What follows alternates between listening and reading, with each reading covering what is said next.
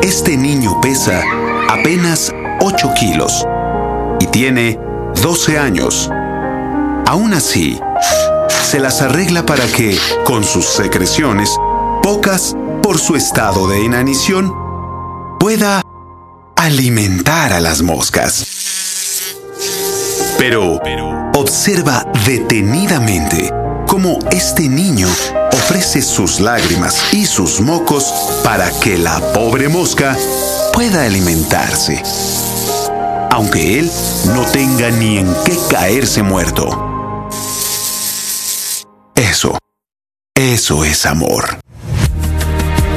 Dixo en Prodigy MSN, celebrando el mes del amor. Del amor.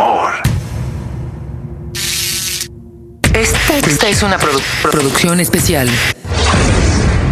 ¡Ey, ey, ey! Escucha, soy Blue Demon y estoy aquí en mi casa Dixo para defender la verdad y enseñar qué es ser rudo. ¿Sabes qué? Recuerda, ¿qué puede hacer un hombre cuando los santos no escuchan sus plegarias? Pedirle ayuda al demonio. Este es el podcast de Blue Demon Jr., la voz del demonio en un podcast.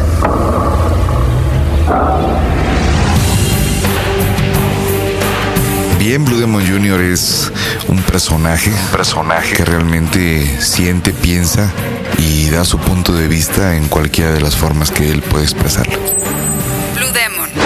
Blue Demon para México yo creo que lo han tomado como un icono, como una representación iconográfica cultural nacional afortunadamente. Y afortunadamente eh, Blue Demon es una persona que puede trascender a través del tiempo.